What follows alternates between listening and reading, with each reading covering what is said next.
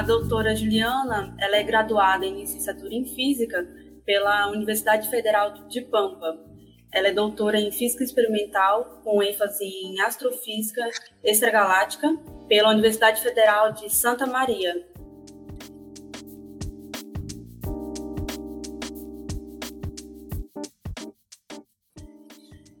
É, eu me, sinto lisonjeada né, por estar participando de, de algo que eu acho tão importante, né, Isadora, vou agradecer a Isadora, né, que veio falar comigo para poder participar, né, dessa desse é, projeto que vocês têm sobre as mulheres na ciência, né?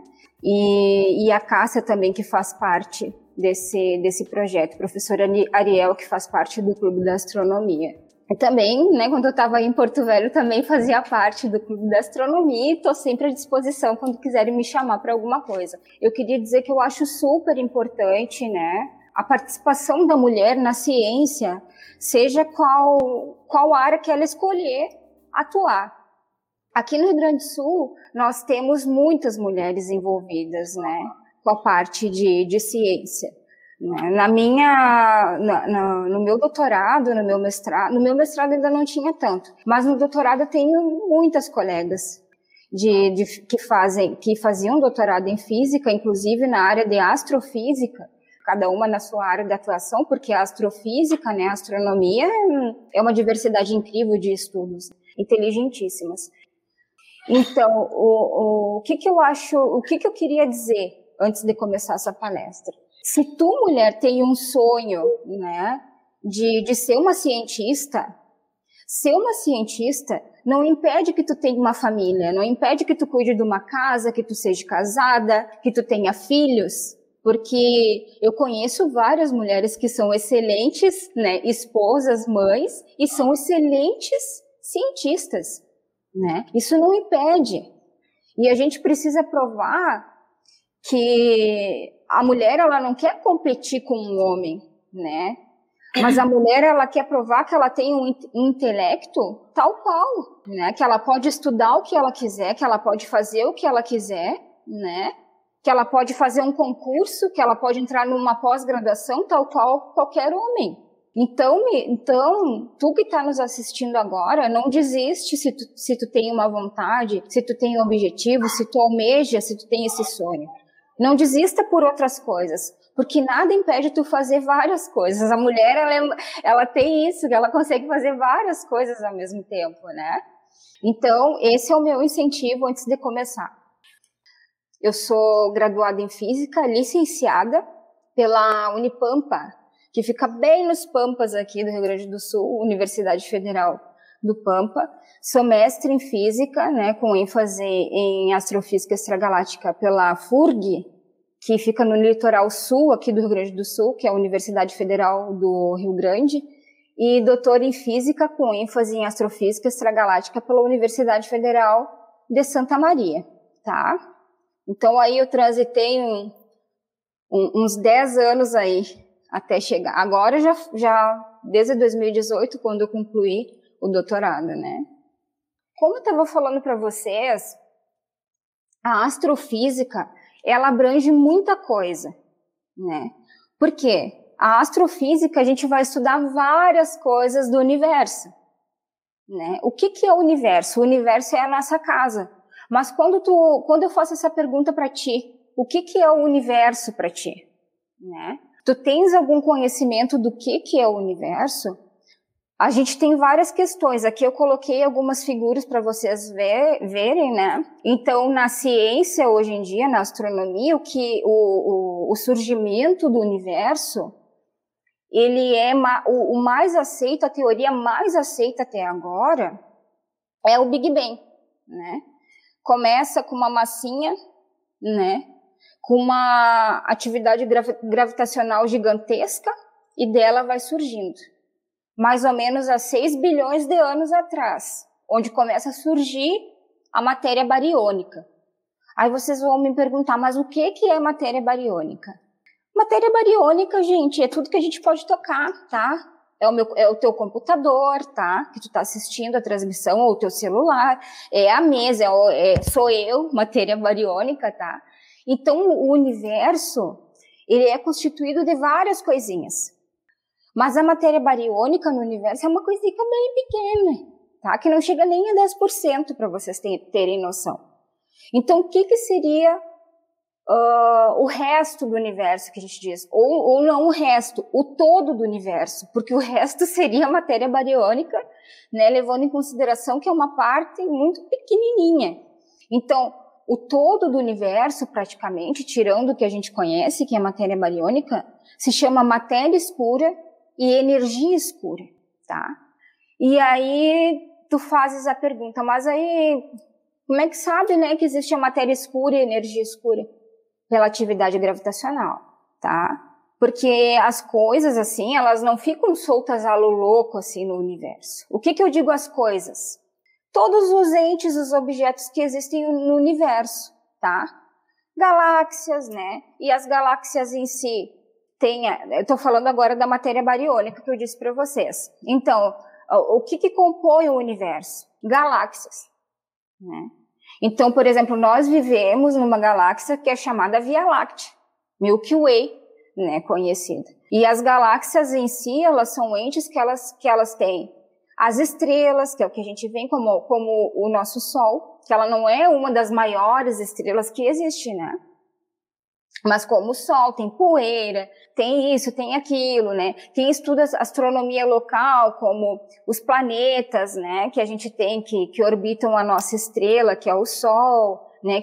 Há quem estude o Sol e a composição do Sol e tudo mais. Então tem várias coisas, né? Então a gente sabe que o universo nada mais é de, de uma união através da, da, da, da gravidade de vários entes, né? E pela matéria escura e a energia escura que foram descobertas pela ação né, da atividade gravitacional, tá? Na graduação eu desenvolvi de todas as áreas que poderiam existir na física, né? Eu desenvolvi um apreço muito maior pela astronomia, e na verdade, eu acho que não existe um humano que não tenha desenvol... que não tenha um apreço, né, pela astronomia. E aí nós temos toda a história da, do universo de 6 bilhões de anos atrás e toda a história, do nosso planeta também, né? Há quem estude o planeta Terra e os outros planetas que, que orbitam, né, o nosso sistema solar. E, e como que é a classificação morfológica das galáxias? Mas antes disso, o que que são as galáxias, né? Então, a, a primeira coisa, né, que eu, que eu, que eu falo para vocês é que as galáxias, na verdade, elas não são entes que ficam largados aí pelo espaço. Tu não vai encontrar uma galáxia sozinha no nenhum astrônomo, né, um astrofísico, eu digo, vai encontrar uma galáxia sozinha no, no, no espaço. Então, as galáxias, elas são entes que são compostos de estrelas, de poeira, de componentes químicos que a gente estuda pela espectroscopia das galáxias. As estrelas que a gente está vendo aqui no céu não são estrelas de, de outros lugares. As estrelas que a gente vê são as estrelas da nossa galáxia. Cada galáxia tem o seu tipo estelar, que também a gente vai ver. Então, a astronomia ela foi evoluindo com o tempo. Se, você, se vocês forem observar como começou a astronomia, lá com Galileu, né, Galileu Galilei criando a sua própria lunetinha para estar tá observando há, século, há alguns séculos atrás. E depois, quando surgiu o Hubble, né, lá em 1920, por aí, que ele começou a observar também a olho né, as galáxias, né? E depois de Hubble, só foi aumentando. Então, o que, que eu queria dizer para vocês? As galáxias em si, elas não vivem sós. Elas vivem no que nós chamamos de aglomerados, ou clusters, em inglês, que são aglomerados de galáxias. E ali a gente encontra todos os tipos de galáxias, que é o que a gente chama de morfologia. Então, para o estudo de galáxias, esse é o pontapé inicial, é a primeira fase como que se classificam galáxias, tá? Então, isso é um básico. E depois vai se aprimorando cada vez mais para entender como que essas galáxias elas se formaram e elas evolu evoluíram. Historicamente, gente, a forma mais comum de se classificar galáxia é a morfológica, que é esse nosso estudo, é a classificação morfológica de galáxias que a gente chama. E ela começou como essa classificação morfológica? Ela começou por Edwin Hubble. Uh, o estudo do, de, de, de, Hubble começou lá no, em 1920, que ele começou a fazer esse estudo. E tem várias publicações muito legais dele, inclusive dessa classificação que ele fez. E o mais legal, essa classificação é de 1920 e ela é aceita e é usada e é válida até hoje. É assim. Ele achava que uma galáxia evoluía para um tipo. E, e, era, e era isso que Hubble estava levantando naquele momento, né?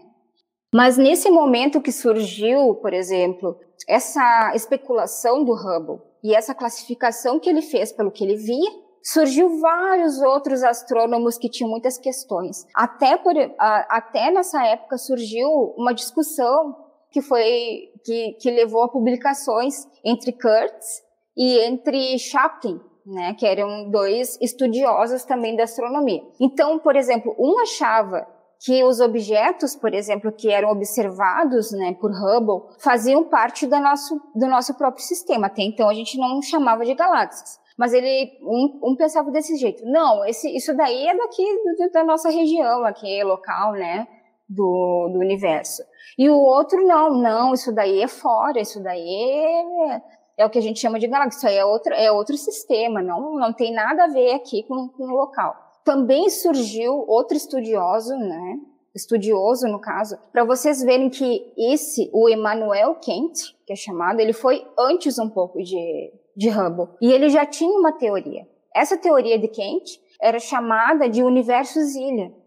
Tinha uma convicção que existia, sim, né, sistemas fora do nosso sistema, que ele não chamava de galáxia, mas chamava uh, como um outro universo. Então ele dizia, isso daí é uma ilhazinha, é o universo ilha, isso daí que está aparecendo. Então, o que, que é essa classificação? Né? É o que a gente chama de diagrama de apazão ou a forquilha, que é o que, que é o que eu chamo, uma forquilha, né? Um garfinho, né, com dois dentes ali. Então a gente tem essa classificação elípticas, a gente chama né, de E. Tu não vai estar sempre escrevendo elípticas, elípticas, elípticas.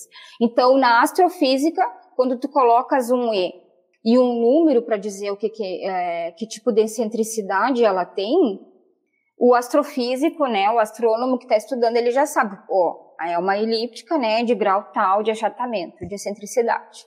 Uma S0 é uma lenticular, aí ele coloca assim um tipo hipotético que começou a, a ser, que começou a ser estudado em 1936. Mas ele não é um grão hipotético, não, né? Na minha tese de doutorado a gente vê que não é um grão hipotético, não, que ela pode ocorrer de várias, pode surgir uma lenticular de várias formas, né?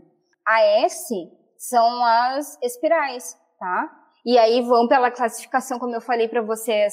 E as SB, com mais a classificação A, B e C, são as galáxias espirais que tem aquela barra do bojo até o início dos bracinhos. E as irregulares que são o IRR, tá? Então são esses tipos de galáxias que a gente tem, as classificações. Tá?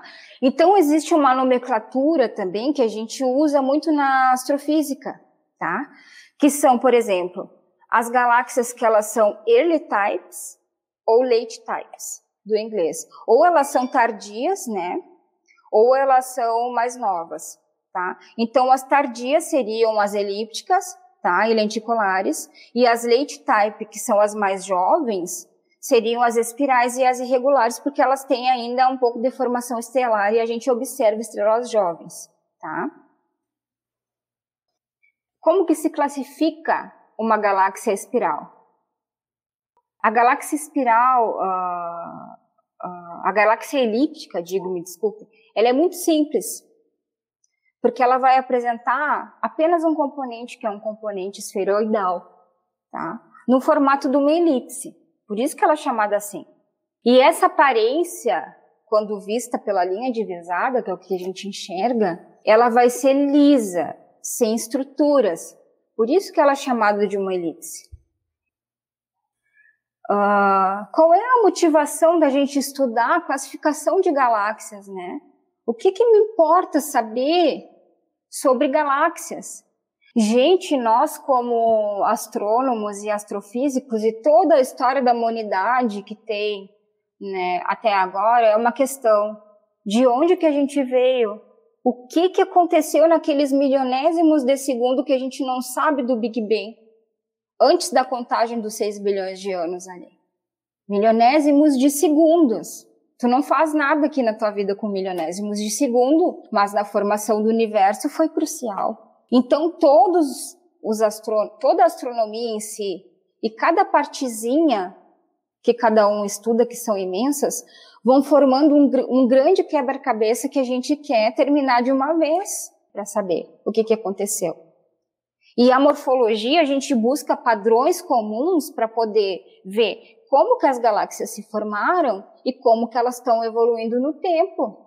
Como que é a história, a dinâmica dessas galáxias. O que que é dinâmica? É o estudo do comportamento dessas galáxias, né? Então isso é extremamente importante para a gente responder várias questões que nós temos até agora, várias dúvidas. Então a classificação morfológica das galáxias é o primeiro passo para um grande passo depois, né? Para vários outros passos, né? Que a gente tem uh, se mantido atual, né? Em todas as descobertas que a gente tem até agora. Então, em resumo, né, a gente quer saber como que o universo surgiu e como que ele evoluiu, né? E tudo que está acontecendo. E a classificação e saber de coisas, né? Menores como estruturas como o de, de grande escala, estou dizendo, né? Como estrutura como as galáxias, já nos leva para o grande, né? Que é o que a gente quer saber, de onde a gente veio, como que tudo começou.